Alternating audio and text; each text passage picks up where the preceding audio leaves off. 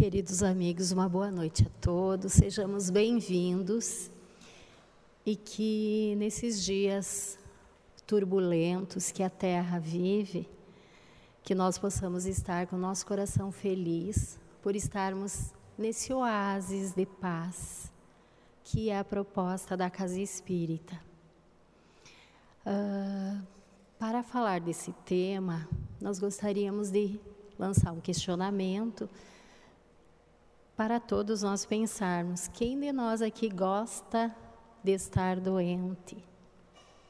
Ou gostaria de estar doente?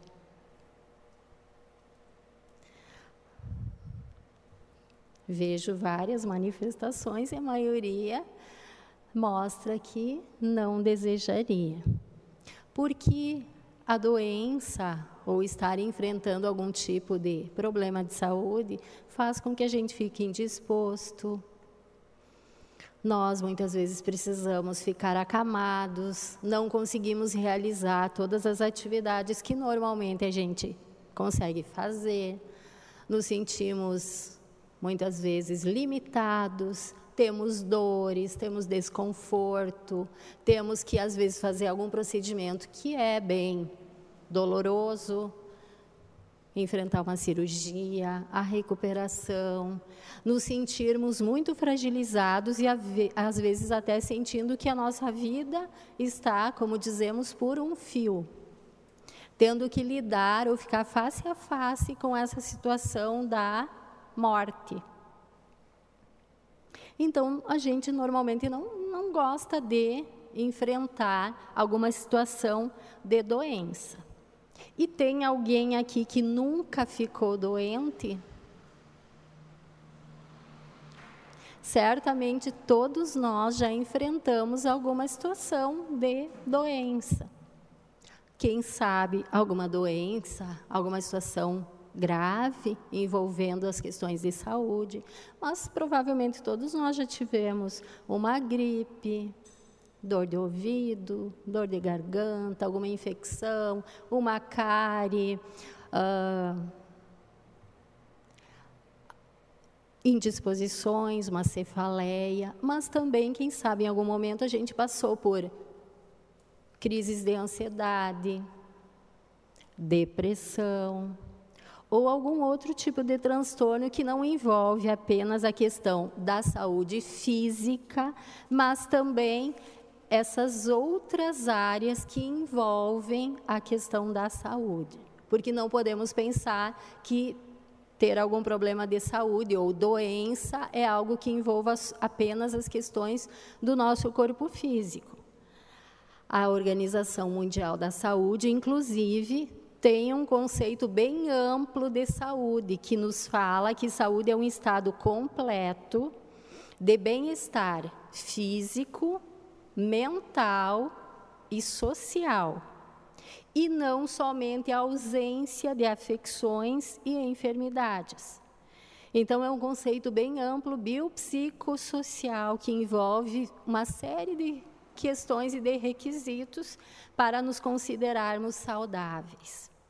Mas, aprofundando o nosso olhar, a nossa reflexão acerca do tema, nos utilizando das reflexões que a doutrina espírita e que os espíritos nos propõem, a benfeitora Joana de Ângeles, que muito bem trabalha essas questões de saúde e doença, no livro Sendas Luminosas, no capítulo 5, em que ela fala sobre as curas, ela vai nos dizer que dentre as aflições que visitam o ser humano, Durante a nossa experiência evolutiva, as enfermidades assumem uma proporção expressiva.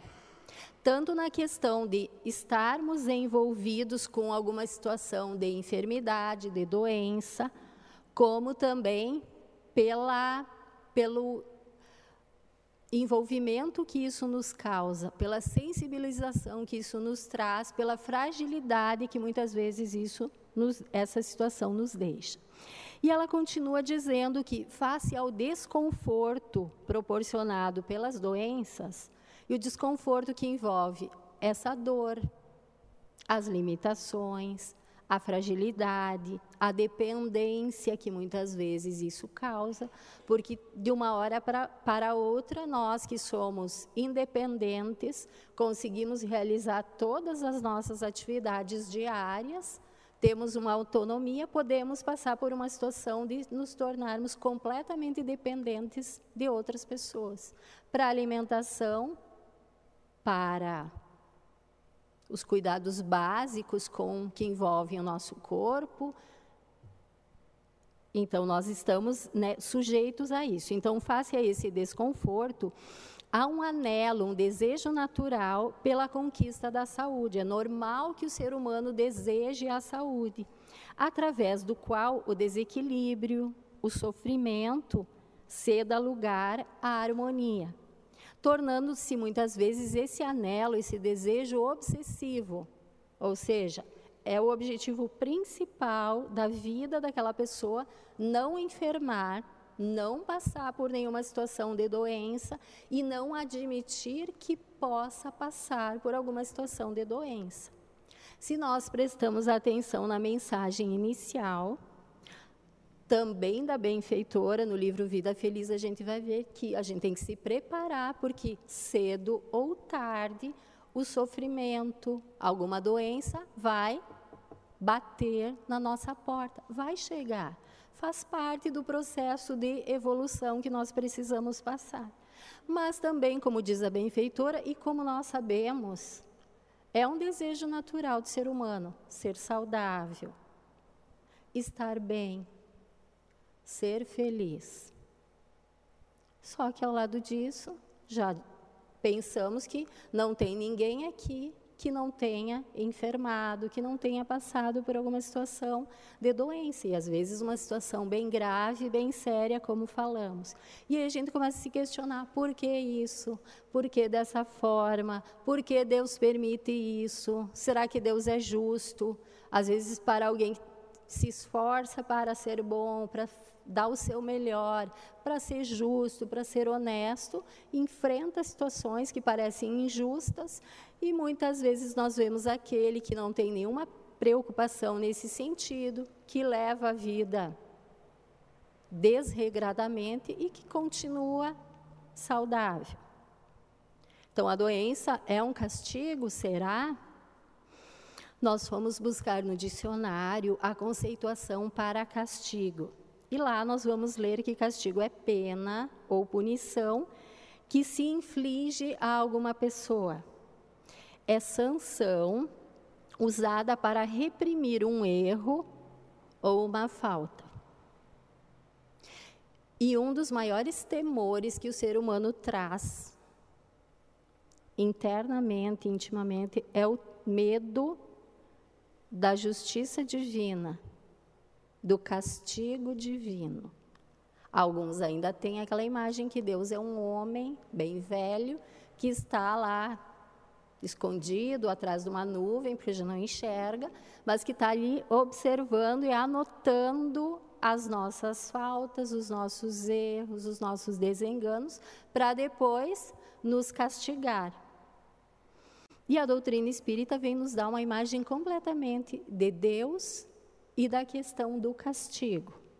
Não é nossa intenção agora falar sobre o que é Deus, mas é a questão número um do livro dos Espíritos. No livro A Gênese, a gente vai aprofundar o nosso conhecimento sobre Deus, que não é um homem, que não é igual a nós. Senão não seria Deus, seria alguém como nós, limitado, imperfeito, que é justo com um, injusto com o outro, dependendo da nossa preferência, dos nossos interesses. E Deus não é assim. Por isso que Ele é Deus, é o único, porque só tem Ele. Não tem igual, ninguém é igual a Ele. Deus é Deus. Mas o que, que a doutrina espírita nos fala sobre o castigo? O apóstolo Paulo, Agora, em espírito, lá na questão 1009, ele é um espírito que colabora com Allan Kardec na organização dos postulados do Espiritismo. E na questão 1009, Tem várias, vários textos de vários espíritos, um deles é o de Paulo, apóstolo em espírito, que vai nos dizer que gravitar para a unidade divina, tal é o destino da humanidade, nos tornarmos um com o Criador, não no sentido de perdermos a individualidade, não é isso, mas chegar próximo a Deus, alcançar a perfeição que nos é destinada. E um dia nós vamos chegar lá. Então nós estamos gravitando para chegar até Deus. Esse é o nosso destino, essa é a nossa razão de existir.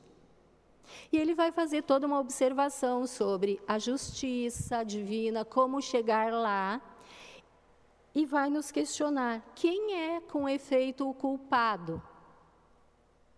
E ele mesmo vai conceituar: o culpado é aquele que, por um desvio, um falso movimento,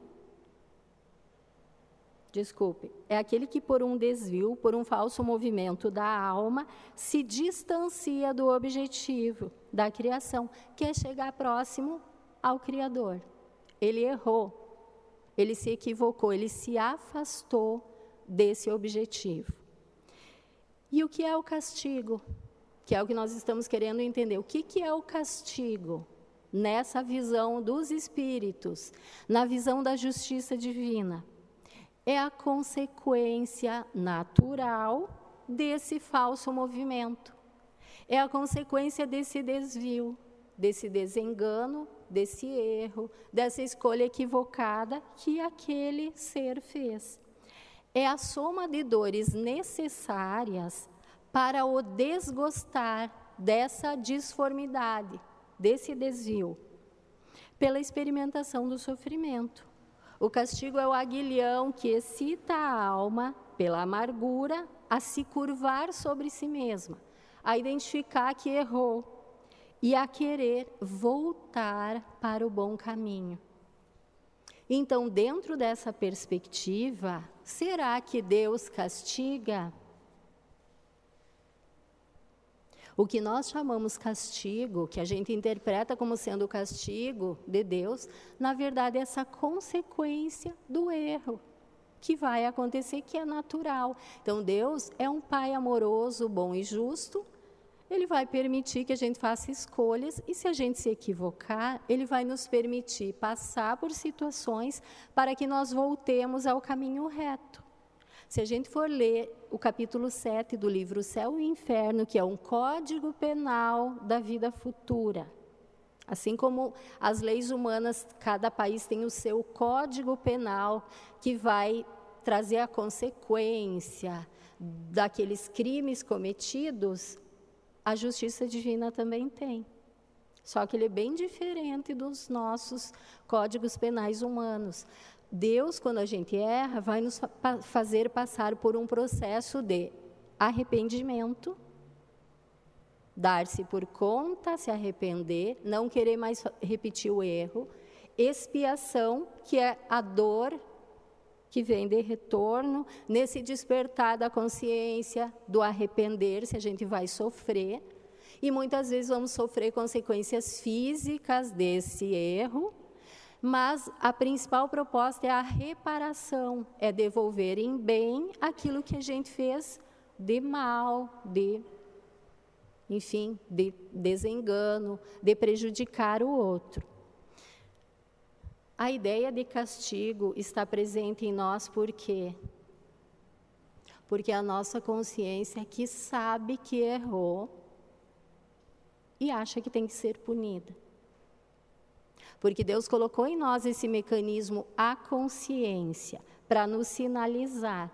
Às vezes a consciência não vai impedir que eu erre, que eu escolha mal, porque tem coisas, vamos refletir, que nós já sabemos que não são convenientes, que não são corretas, mas mesmo assim, mesmo sabendo, a gente acaba, por algum outro interesse, nos deixando envolver por outras situações, nós acabamos optando em fazer, mesmo sabendo.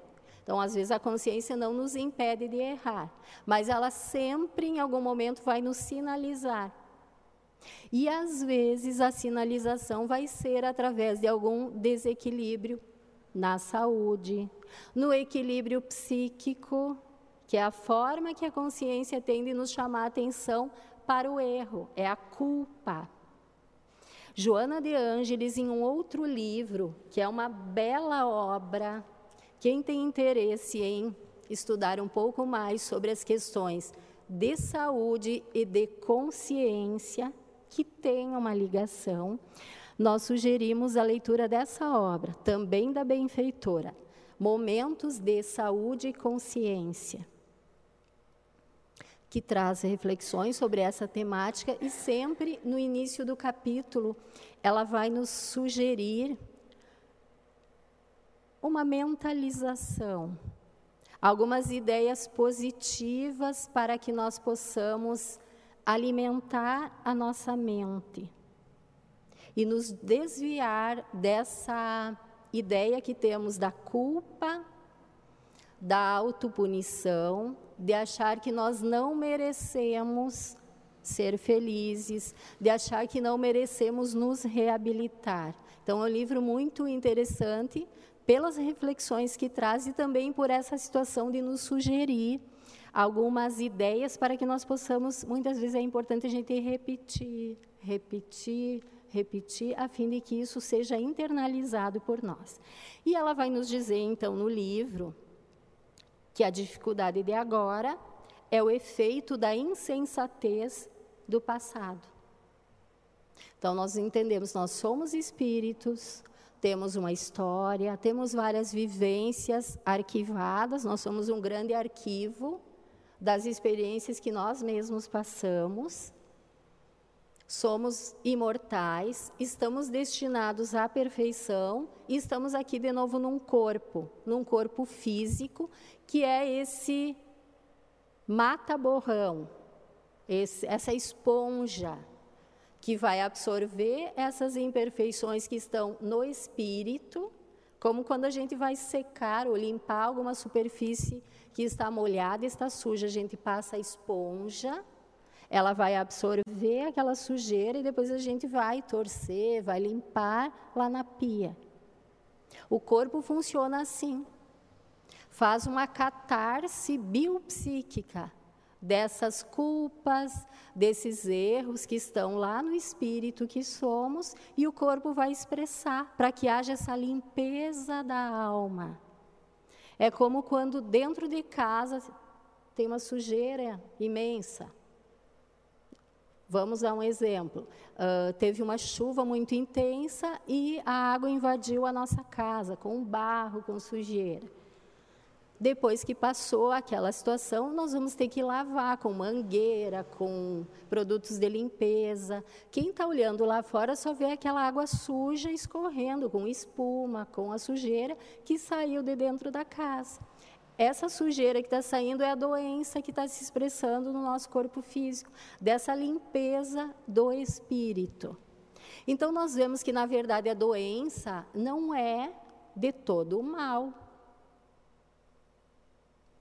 É uma das formas de nós nos aprimorarmos,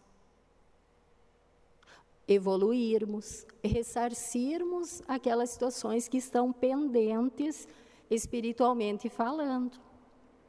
Tem causas para as doenças? Tem. Tem causas genéticas, hereditárias, tem as causas que são dessa encarnação, as causas atuais que nos fala o Evangelho, que é, não é coisa do passado, é dessa vida. É exagero, é excesso, é abuso, é mau uso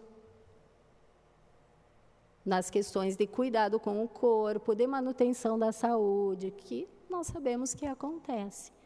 Mas tem também as causas espirituais, que muitas vezes têm a ver com o nosso passado espiritual, com essa história espiritual que nós escrevemos, que não foi tão agradável e que Deus, que é tão bom, que é tão amoroso, vai nos permitir nos reabilitarmos, muitas vezes enfrentando alguma situação de doença. Então, essas são as causas anteriores. Quando a gente faz uma análise e percebe que nessa encarnação não encontra nenhuma, nenhum motivo para uma enfermidade, alguma situação que nós estejamos enfrentando nas questões de saúde, são as causas anteriores que agora aparecem com o objetivo de renovação. E aí teríamos três grandes objetivos para as doenças.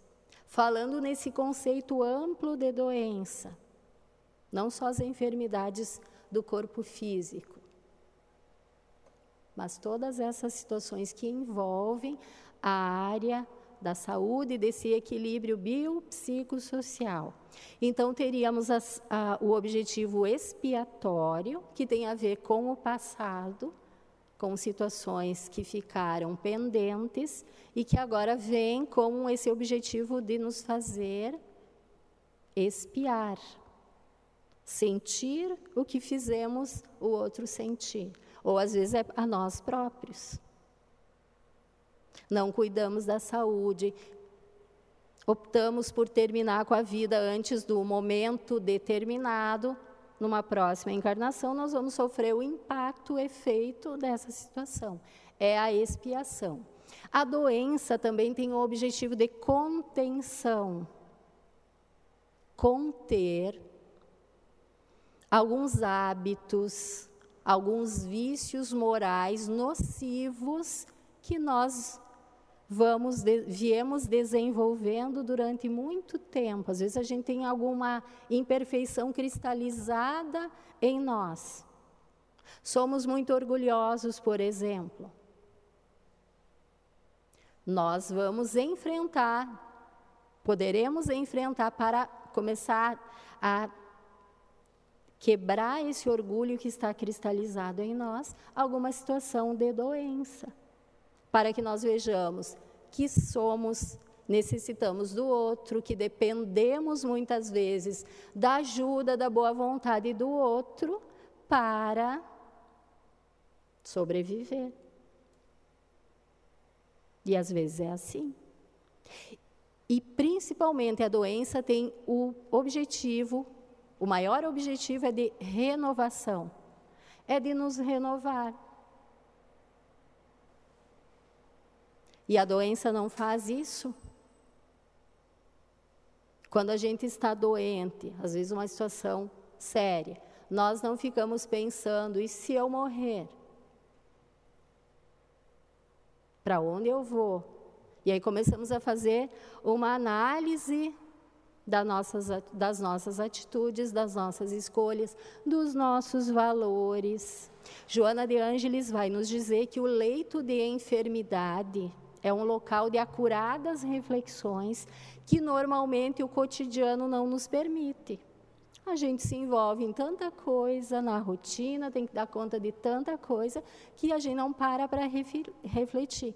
Aí ficamos doentes, às vezes temos que ficar presos numa cama, muitas vezes é só um dia, é aquela enxaqueca. Mas quando a gente está com enxaqueca, às vezes não pensa, meu Deus, e se for alguma coisa pior? E se eu ficar preso na cama? E a gente não faz reflexões, não, eu vou mudar, eu preciso mudar isso, aquilo. Eu estou esquecendo de Deus, eu nem fiz uma prece, faz um mês que eu não me lembro de fazer uma prece. A doença não nos renova, não, não nos faz retomar alguns laços, rever algumas condutas, nos aproximarmos de Deus, buscarmos a religiosidade. Um dos grandes motivos que trazem as pessoas à casa espírita, à igreja, a um templo, é uma situação de doença. Então, a, a doença tem esse objetivo de renovação. Então, a doença traz benefícios também. O que seria de nós se não passássemos por dificuldades? Por desafios, por sofrimentos. Chico Xavier dizia que se a vida fosse muito doce, dava diabetes. Também falava que o sofrimento, a doença, é tratamento de beleza para o espírito. Nós nos preocupamos bastante em manter a beleza física. Tranquilo, natural, se não for algo obsessivo, é justo, sem esquecer dos, das outras coisas. E cada vez tem mais recurso para isso. Mas nós cuidamos da beleza da alma, de embelezar a alma. E às vezes a doença vem nos fazer pensar sobre isso. Então, por isso que a doença é tratamento de beleza para o espírito, como nos lembra, nos lembrava Chico Xavier. E também precisamos pensar: é justo, é natural a gente querer ser saudável? Claro que é. Faz parte do instinto de conservação. Se a gente não tivesse isso, a maioria já teria, quem sabe, de alguma forma, desencarnado, pensado em morrer, enfim. Nós queremos conservar a vida. Nós queremos viver, nós não queremos morrer. É natural, Deus colocou isso em nós. Embora a gente tenha que pensar que mais cedo ou mais tarde nós vamos ter que morrer. Que é abandonar o corpo físico, mas continuar vivo. Mas vamos pensar, por que, que eu quero ser saudável? para fazer o bem, para me desenvolver como espírito imortal, para me auto-iluminar, para ajudar o outro? Ou é para continuar fazendo aquelas coisas lá que eu já fiz muitas vezes e que a consciência já, já está cobrando que não é o correto? Então, temos que pensar sobre isso. E o que, que é melhor, ser doente ou estar doente? Estar saudável, às vezes a gente está muito saudável, o corpo está funcionando bem, fizemos todos os exames, check-ups, não tem nada. Estou saudável. Às vezes tenho bastante dinheiro, moro num local agradável. Então, aquele conceito de saúde biopsicossocial, eu atendo todos os requisitos. Mas às vezes eu sou um espírito fútil, egoísta, que prejudica o outro. Estou saudável, mas o espírito é doente. E às vezes tem espírito que está num corpo doente, limitado, não funciona direito, não tem peça de reposição, vai ter que enfrentar várias situações, aprender a conviver com as limitações, mas já é um espírito saudável Pense no Chico Xavier, que enfrentou muitas situações de doença física, que emocional e psíquica, não. Problema no olho, várias situações gástricas, problema cardíaco, maus tratos que recebeu na infância que causaram hérnias. Mas era um espírito saudável, que só pensava no bem, que fazia o bem para todos, dando mostras da sua grandeza espiritual e dando exemplo para nós de como enfrentar situações de doença e de como aproveitar bem os momentos que nós estamos encarnados aqui na Terra. Um outro grande exemplo que a gente lembra é o Jerônimo Mendonça, que é conhecido como gigante deitado. Quem está triste, desanimado, não sabe muito bem o que fazer na vida, achando que Deus está castigando, que esqueceu de, de mim, enfim, leia esse livro, O Gigante Deitado. Tem à disposição na livraria, tem para empréstimo no nosso setor de empréstimo de livros. Ele que, jovenzinho, orgulhoso, que dizia, se olhava no espelho e dizia que era o Tarzan naquela época. Ele nasceu em 1939 e que era bastante vaidoso e que cedo já começou com sintomas lá na adolescência de uma artrite reumatoide de, deformante que o tirou os movimentos, que ele teve que ficar preso a um leito e viveu durante 30 anos assim. Ficou cego, tinha dores terríveis, tinha que ficar com um saco de areia no peito para conseguir suportar a dor e respirar, e que dava exemplos de alegria. Fundou três centros espíritas, andou pelo Brasil numa cama ortopédica hospitalar da época, veio para Porto Alegre uma vez de Kombi, naquela cama, e quando foram lá na freeway parados, porque a Kombi estava um pouquinho acima dos 80 km por hora, que era permitido, os policiais, então, iam multar, e olharam lá atrás da Kombi e disseram, nossa, que acidente feio nós vamos acompanhar vocês. E aí foram com uma moto abrindo espaço para a Kombi chegar até Porto Alegre, para ele fazer uma palestra lá, na cama ortopédica, desse jeito, e vindo de Kombi, lá de Tuiutaba, em Minas Gerais. Então, imaginemos.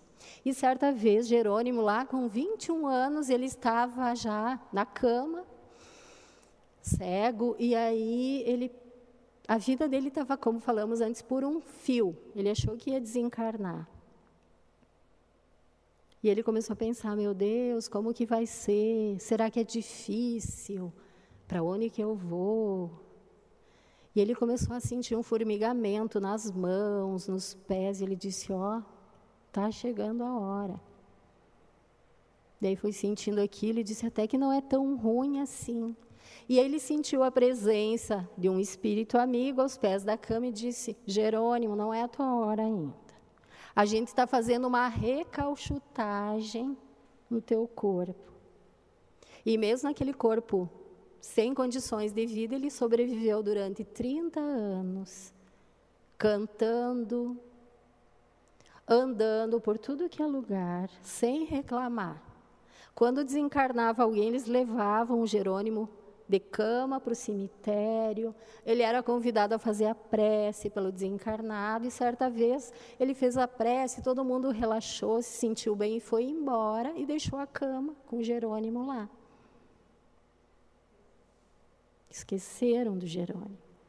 E de noite, de noite, quem tem medo de cemitério, imagina, lembraram que o Jerônimo, não tinham levado o Jerônimo para casa. Aí foram buscar. E ele não tinha como fazer nada, não tinha celular, e se tivesse, não podia usar o celular, então imagine. E ele não reclamou, ele ria e contava essa história.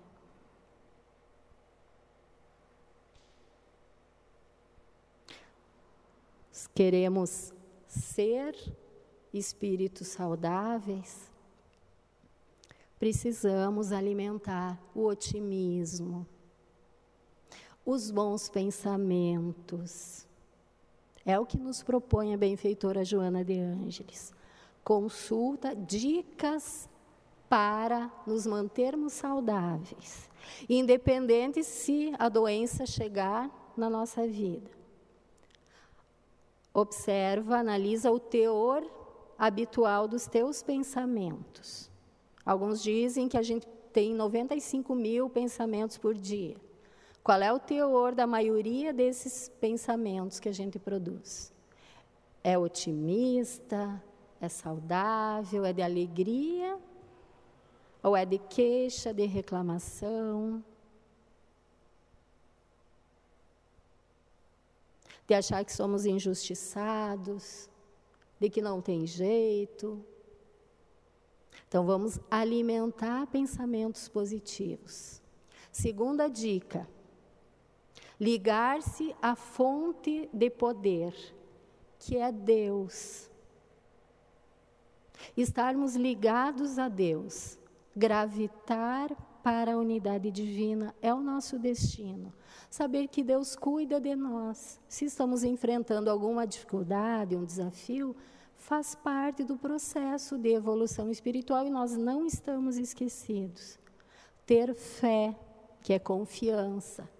O Dr. Bernie Siegel, que escreve várias obras a respeito de saúde, dentre elas Amor, Medicina e Milagres, vai nos dizer que a gente tem que ter quatro fés: fé em si mesmo.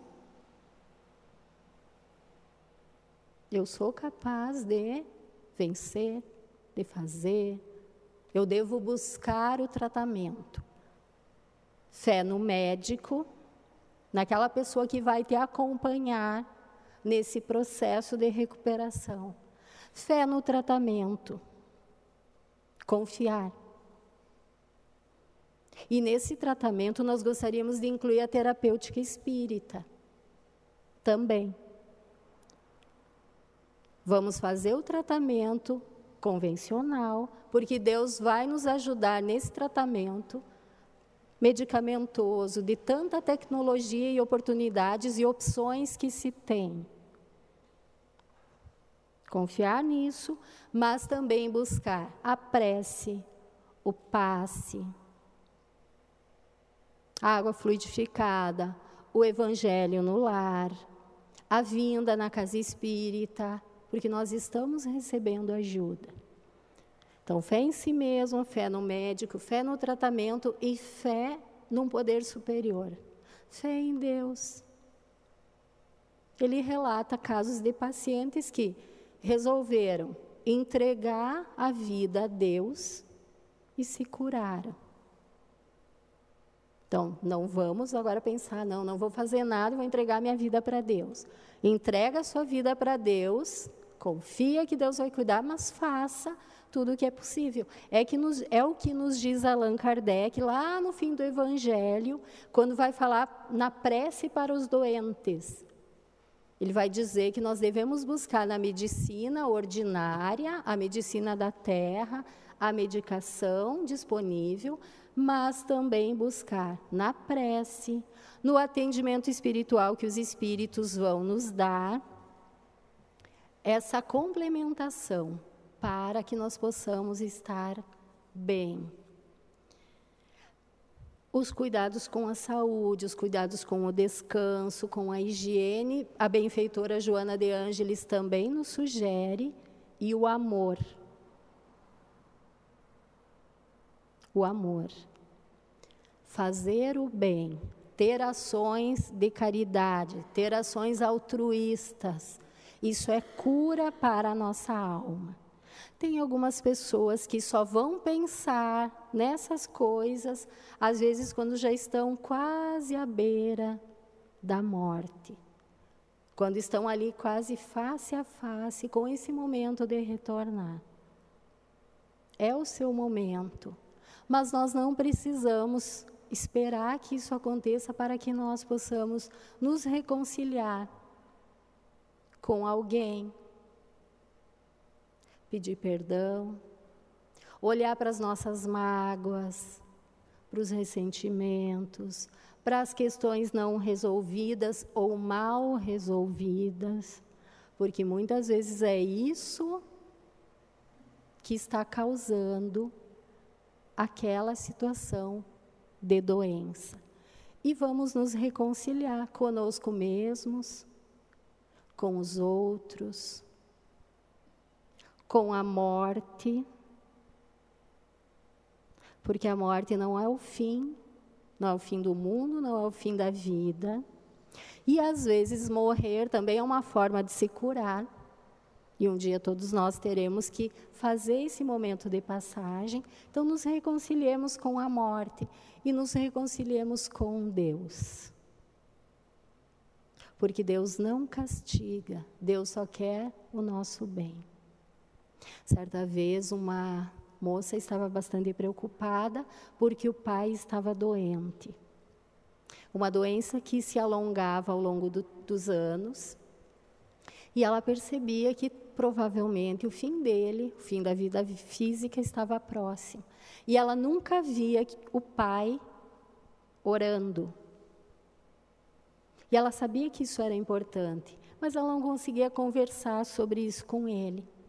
Então ela chamou um amigo da sua confiança, que era alguém que tinha uma espiritualidade já desenvolvida para que viesse conversar com o seu pai. Então, ele chegou, cumprimentou aquele senhor respeitável que estava na cama, que já não conseguia mais levantar e viu que tinha uma cadeira ao lado da cama. E ele então perguntou: "O senhor estava me esperando?" Ele disse: "Não, eu nem sabia que você vinha." E por que a cadeira? E aí então ele pediu que ele fechasse a porta, e ele fechou, entendendo que talvez seria uma confidência. E eu, o Senhor então disse: Eu nunca me preocupei com Deus, com religião, com oração. Achava que isso não tinha importância. Na juventude, aquilo entrava por aqui e saía por ali. Mas, com o passar do tempo, com o aparecimento da doença, eu conversei com um amigo e ele me questionou a respeito disso. E então, eu confessei que eu não acreditava em nada e nem sabia como orar. E ele então me ensinou uma forma bem simples. Ele disse: senta numa cadeira, bota uma cadeira na tua frente e imagina que Jesus está sentado ali e conversa com Ele. Fala das tuas dificuldades, das tuas dores, dos teus medos e depois fica em silêncio para escutar também o que ele diz. Então, por isso que tem essa cadeira aqui do lado da cama. Todos os dias eu converso com Jesus nos momentos das dificuldades, das dores. E o rapaz que veio ali para ensinar alguma coisa para o senhor que estava doente, aprendeu, aprendeu aquele jeito de falar para alguém que às vezes tem resistência em como falar nesses assuntos de espiritualidade.